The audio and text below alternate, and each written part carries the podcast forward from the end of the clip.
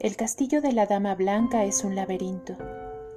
Llevo meses aquí y aún no he conseguido llegar a la puerta de entrada. Ayer me di cuenta de que no sé cómo se sale. Se lo dije a Duoda mientras jugábamos al ajedrez. Me siento prisionero. ¿De veras? Creí que eras mi huésped bien amado y que estabas disfrutando de mi hospitalidad. Es verdad. Los días se deslizan unos detrás de otros fácil y felizmente.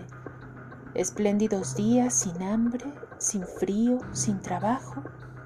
Días carentes de pasado, como si todo formara parte de un hermoso sueño. Este es un lugar mágico que te hace olvidar que antes ha sido otra.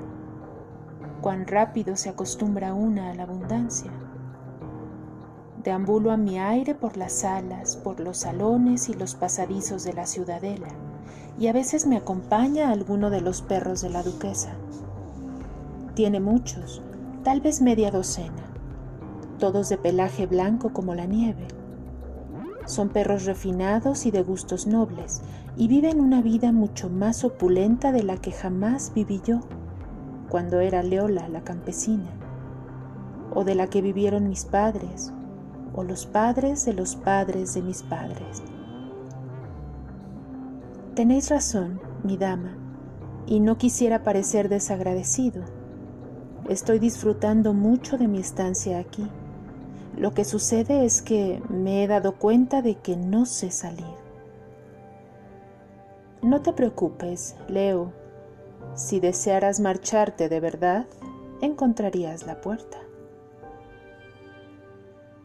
Debe de ser cierto. No quiero marcharme.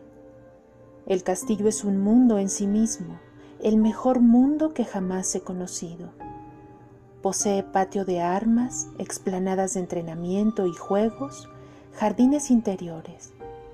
Cada zona del castillo muestra un color determinado en las enseñas y las tapicerías. Los pajes adscritos a cada sector llevan un jubón de la misma tonalidad y solo conocen bien el fragmento de la fortaleza que les corresponde. Para ir desde el aposento donde dormimos Nineve y yo, en lo alto de una estrecha torre redonda, a la biblioteca, hay que pasar tres demarcaciones, y los pajes que te guían te van entregando en la frontera de cada zona al paje siguiente. He intentado recorrer el castillo por mí misma, pero siempre me pierdo. Cuando creo que voy a llegar al gran patio de armas, doy un pequeño y recoleto jardincito en el que nunca había estado. Y cuando pienso que estoy subiendo las escaleras que llevan a mi cuarto, termino en una almena sin salida. Los sirvientes me han contado que esta fantasía, esta extravagancia pétrea, es obra del abuelo de puño de hierro, un hombre viejo y poderoso que se enamoró de una chiquilla de 12 años y construyó este castillo para que la niña no pudiera escaparse. Una vez terminada la edificación, el maestro constructor que la había diseñado fue decapitado. De ese modo silenciaba el secreto de sus planos para siempre.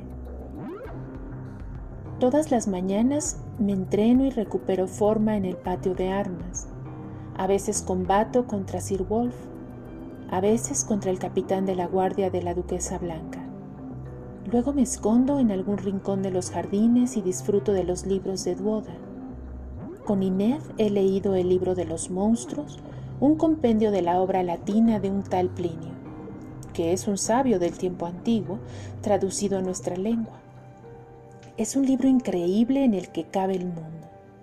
Por él me he enterado de que hay confines remotos en los que existen hombres con una sola pierna y con el pie tan grande que lo usan para taparse el sol.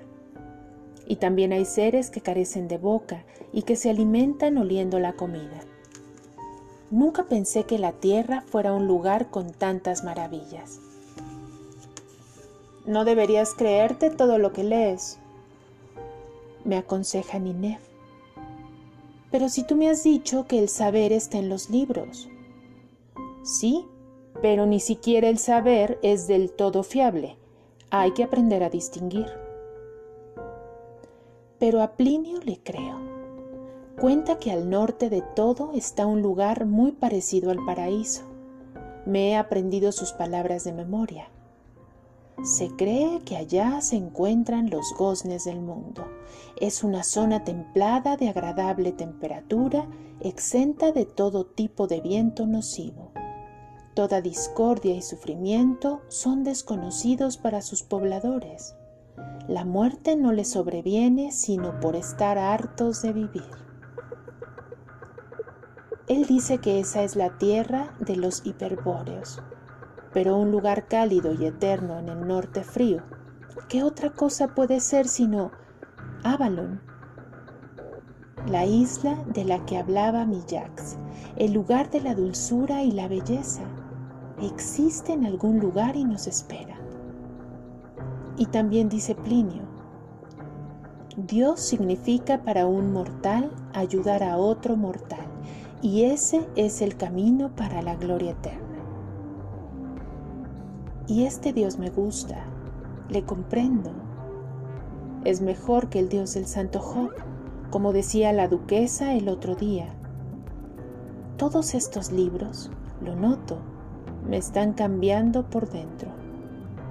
Yo no podía imaginarme que esto de leer era como vivir. Historia del Rey Transparente. Rosa Montero.